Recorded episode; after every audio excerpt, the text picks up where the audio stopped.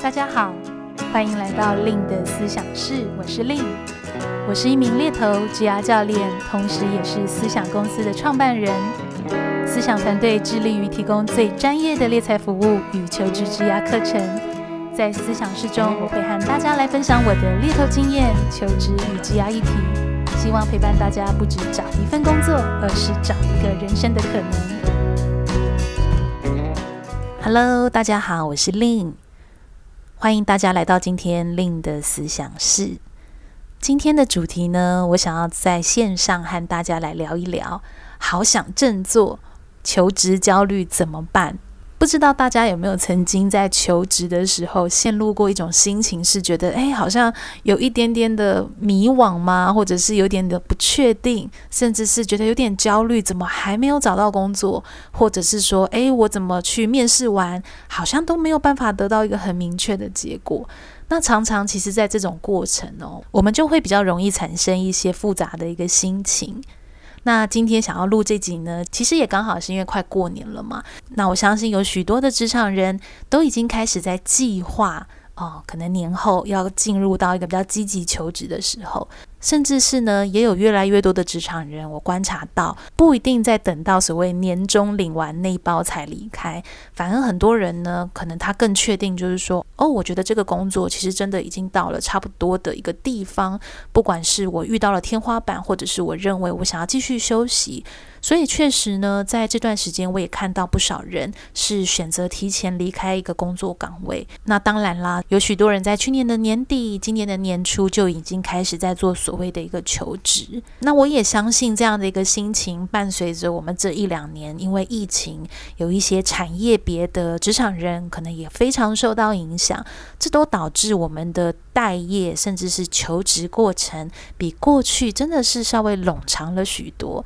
因为我想。去年的 Podcast 在疫情爆发的时候，我记得那时候我们也录了几集，其实有分享到许多的雇主呢，也许他并不是没有能力去雇佣新的人，而是是说在这样的一个心情，在这样的一个大环境变动下，确实有许多的雇主他们在用人上面也变得比较谨慎，变得比较保守。所以种种的一些外部因素，可能就会导致这种诶求职焦虑或者是求职忧郁这样子的一个状况。那今天这一集呢，我其实就想要录制给啊、你正在面临这样子一个状态的听友们，我们可以来怎么样的在这个过程里面陪伴自己、调试自己，甚至是支持自己，最终去拿到一个自己理想的一个工作。那在我分享我个人对于如何战胜这种求职焦虑的心情前呢，呃，我想要先跟大家分享比较常见的，诶，就是我真的听到很多职场人会跟我分享的一些心情。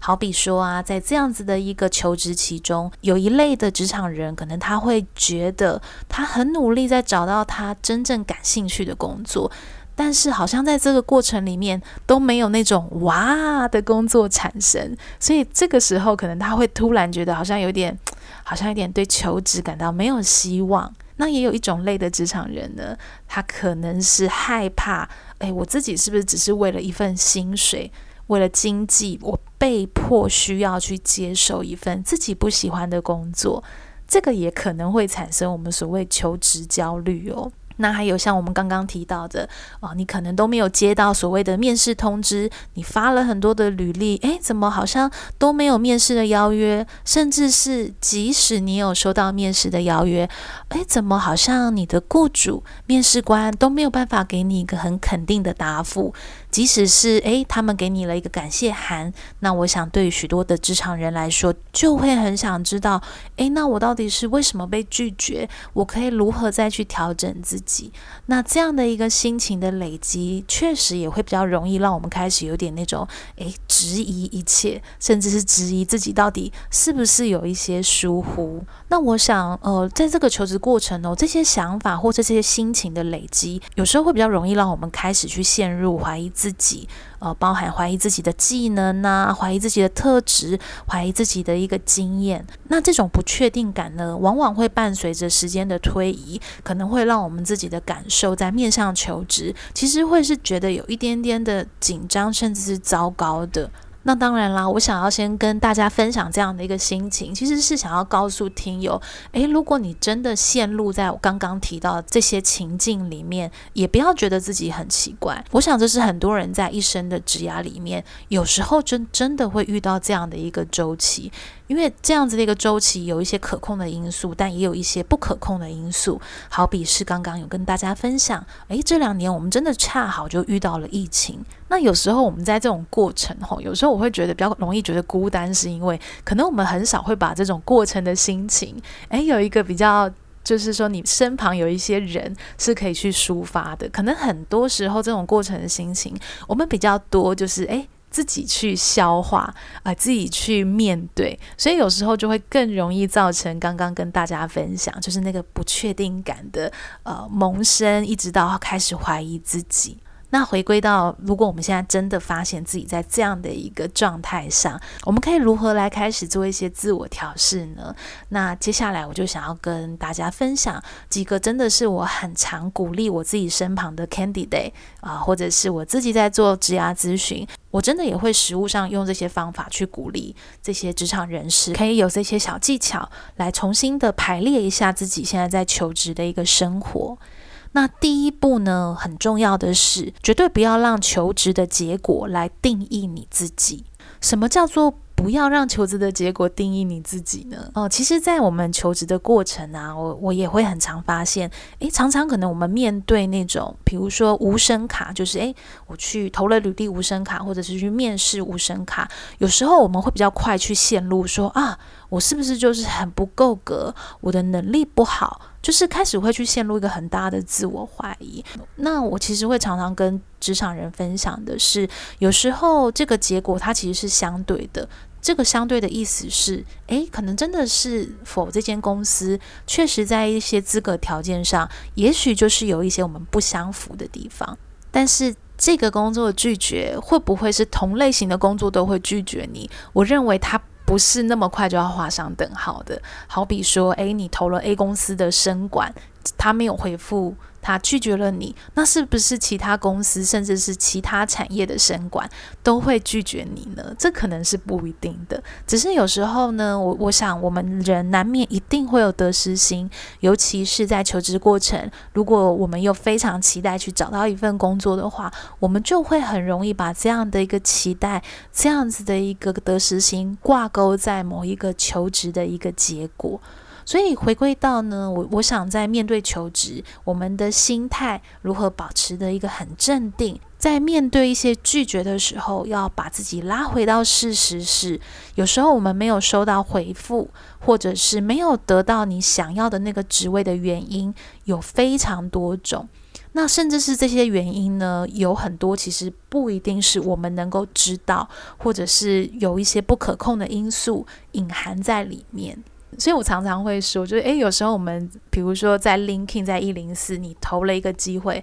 我有时候都会有点幽默的去鼓励职场人说，你就干脆就忘了你投过吧，因为与其你投过，然后你一直把心情挂在那边等待，说，诶，好像已经三天了，五天了，这个机会怎么都没有回应我，这个其实就无形中就是一直在给自己的一个压力，把一个我们的很大的期待挂钩在一个。啊、我们在这个阶段是没有办法确定的东西，所以回归到在这个状态里面哦，有时候我觉得对自己要稍微宽容一点。有时候我们对自己太苛刻，反而会阻碍我们自己的求职过程。呃，我指的苛刻是，其实我们都有时候对自己很严格，会觉得说，诶，我自己呃哪里不够啊，或者是哪一些缺点。那有时候，往往呢，在我们自我价值感比较低落的时候，其实我们就真的也会比较容易在面试里面去呈现一个比较负面的一个品质。那这个就很可惜了，因为这个其实就会无形的阻碍面试官，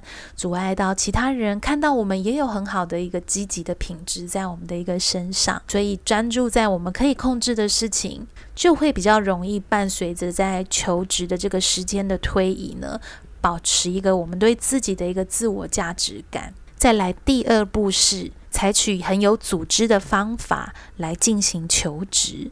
什么叫做很有组织的方法呢？其实大家可以想象，就好比说求职，它就可以是暂时是你这阶段的一种日常。那这个日常你就可以去分配它的时间喽。好比说，诶，我就是固定早上，可能就是十点到十二点，我就是会看一下一零四，整理一下我的客制履历，去发送到我认为适合的这个职位。那这样一个比较有行程、有组织的方法，就会比诶有些人他可能一整天都挂在一零四上，或是一直滑手机，呃，或者是一直去看，不管是 l i n k i n g 或其他的求职平台，其实有时候反而这样子的一个做法，会让我们的一个生活好像那个重心，有时候这样的一个方法反而不一定是那么有效率，因为如果我们是八小时一直的好像是把心挂在这些求职平台，其实是不会让我们更放心下来的，所以想要得到一个我们真的理想的机会，有时候我认为真的不是我们尽可能的去多发履历、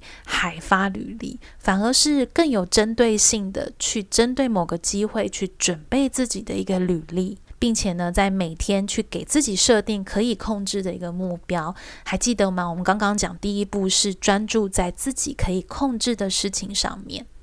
那讲到这边，我就想到我曾经有一个职涯咨询的客户，他的经验蛮好的。他其实就真的是给自己每一天很有规律的一个生活规划。他早上呃，可能九点到十点，他就会进图书馆去看一些最新的一个呃消息，不管是杂志或是不管是书籍。我觉得这样的一个时间，其实也是保持他跟社会或是职场还有一个连接，就诶，知道最近产业发生什么趋势啊，这样子一个心情，那接下来呢，十点到十一点，他可能就会开始比较主动的去搜寻一些工作机会，并且呢，他就会开始在十一到十二点的时候，就会整理他自己的履历，就是做克制履历，去投递他心仪的一个机会。那所以他早上呢，其实就是一个他有点像是间接的持续去接触这个职场，去投递履历。那所以他中午呢，其实就会离开了啊、图书馆，他下午可能就会去做。运动，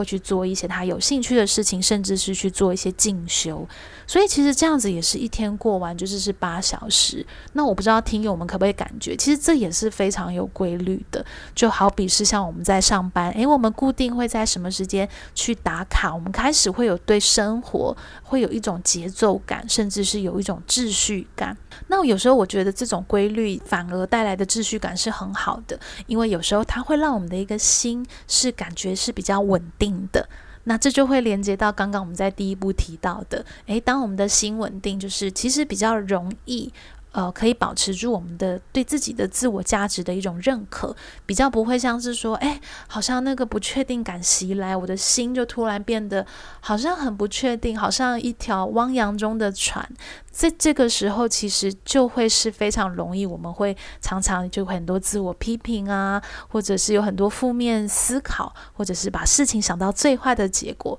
都会在这个时候出现。所以大家也许也可以思考看看，那假设求职它真的可以变成你的一个小小日常，在这段时间，那你会想要怎么安排它？你会想要在你的每一天怎么样给自己设定一个行程跟目标，让自己可以保持这个节奏感，继续去推进你的求职结果。最后呢，是第三步骤。扩展一些自己的新技能树，其实这个有点承接我们的第二步骤。刚刚其实有提到，诶，如果求职它是我们一天里面小小的一个日常，那我们其实也可以把我们的注意力拓展到一些让自己很有能量的地方。其实每个人都是有一个想要更好的这种渴求、这种需求。那比如说在找工作的过程，你不妨就可以给自己设定一个方向，可能就是可以去添加一些你的新技能。在你的技能树里面，那这个新技能也不一定是说你一定要去花大钱去学习，或者是再度进修取得学位。好比说呢，有些人他可能就在这段时间，他会去看一些线上课程，那他会去比较广度的去吸收一些新的知识。那这样的一个做法呢，我认为也是很好的，是可以保持一个比较积极的步调。像是有很多的面试官，诶，他可能看到职场人哦，他待业了一段时间，比如说他已经待业两三个月，那他就会问说，诶，那你待业的这段时间在做什么呢？那往往比较容易被青睐的回答，其实就是一个比较正向的回答嘛。所以这个正向的回答，其实就是你如何在待业的时间，你不是让人家觉得你跟职场是脱节的，你还是一直非常的就是呃在学习，在充电。所以，好比说，你就在面试回答，你就可以去提到哦。虽然我这段时间是待业的状态，但是呢，因为我之前就是对行销诶有非常大的兴趣，所以我在这段时间，我每天都自学，呃，参与一些线上课程，甚至有一些作品去做一些跟行销相关的一些小专案。诶，那这样子听起来，其实就会让人觉得有那种能量，就是诶，你一直在保持一个步调，一直在做自我学习。所以我认为这样的做法，其实也可以把我们的专注力放在一些比较自己可以控制的范围上。那我认为在扩展自己的新技能里面呢，还有一件事情是，你可以保持社交。哦，有时候我们在求职的时候。有时候可能因为自己的心情很急，好比说我想赶快找到工作，所以我的目标都一直是在求职上。可是这个时候很有可能我们就会忘了，呃，也许我们身旁是有一些支持系统的。我指的支持系统是，可能你就可以比较放松心情的啊，跟你比较好的朋友。哦，可能就是他下班后你们一起去吃个饭，或者是假日呢，你还是可以去跟他们碰碰面，甚至去认识一些新的朋友。那这样子的一个互动就不会让我们自己的头脑都一直陷入在求职、求职、求职，反而这种放松的心情呢，有时候就会让我们在面试的呈现是比较镇定的，是比较容易有那个积极的品质跑出来。那我们今天呢，其实聊到了第一步，不要让求职的结果去定义你自己；第二步是采取很有组织的方法或行程来进行求职；第三步是考虑去增添一点新的技能树跟保持社交。那最后呢，我认为如果真的有的听友你是陷入到一个比较长时间的待业，好比说已经是半年甚至一年哦，你可能真的开始觉得，诶，怎么会这样子？那我觉得，那我认为这个时候确实可能也是一个时机，我们必须要去重新检视跟评估自己的一个职业目标是否是够务实的。有可能有一些角度是我们没有很好的观察到，我们可以用一个比较建设性的做法去做调整的。那当然，在这种时刻呢，我想也可以去寻求一些专业的人士，好比说坊间有一些这种呃职涯中心，或是职涯咨询，或者是透过付费的关系去寻求一。一位专业的职涯教练或是职涯顾问，可能都可以在这个过程里面给到你一些情感支持，或者是一些针对求职市场的一个专业支持。那最重要的就是在这个状态的听友，一定要先要能够支持自己，而不是批判自己哦。我想这是今天这一集我不断的想跟大家分享的。因为当我们是用一个批判自己的一个角度，其实就会比较容易去产生对这种自我价值的，会有非常多的不确定的感觉产生。那这个往往最终就真的会造成求职的一个焦虑。那我反而比较鼓励的做法，真的就是用一个比较建设性，就是比较开放、比较积极的心态。我们可以去想想看，诶，好，假设我真的是很想要。求职成功，那现在我遇到的这些结果到底是什么？那我可以从这个结果里面去反思，是说，哦，OK，那这里面还有哪一些其实是我可以主动调整，就是可以控制的。因素是我可以去做的呢？尽可能去区分事实跟想法，去区分我们可以做的跟不能做的，尽可能去放大我们可以做的。对于我们不能做的，那我想我们必须要在这个过程里面去培养对自己的陪伴跟对自己的耐心，而不是在这个已经比较艰困或是比较挑战的时刻，反而还自我批评。那就希望今天我个人的小小分享，可以给到正在处于这个时刻的听友们一些新的灵感喽。好喽，那我想一如往常，那在最后呢，我也会跟大家分享一下我今年上半年的一些行程。哦、在二零二二年的上半年，哦、呃，在过年后，就二零二二年的第一梯优势工作坊是在二月十九跟二十号。那如果呢，你是想要透过一些专业的人格评测工具，就是优势评测工具，来协助自己定位更好的一年的话呢，不妨就可以考虑参加优势工作坊。那同样的课程在四月九号到十号，六月十八到十九。也分别会有我们今年度的第二、三梯。那如果你是正在面临求职这个议题的听友呢，其实我也会蛮推荐，可以参考我之前跟好好合作的线上课程。它的名字叫做《资深猎头履历面试全攻略》。那如果你是比较喜欢阅读的听友，也可以参考我之前的书《但愿你因工作而闪亮》。那这两堂课程呢，其实都有一些不一样的一个求职元素，我想都是还蛮可以帮助到一些正在积极求职的职场人。那如果关于以上的课程，或者是想要跟我预约一对一的加咨询，那大家都可以加入我们的 Line@ 官方账号。小老鼠 L Y N N C A R E E R S。如果你也有点时间呢，我也会非常欢迎你，可以帮我们写那个 Podcast 收听的回馈问卷。呃，其实大家写的问卷我真的都有看，然后我们真的也有把大家呃提供我们想要听的一些主题，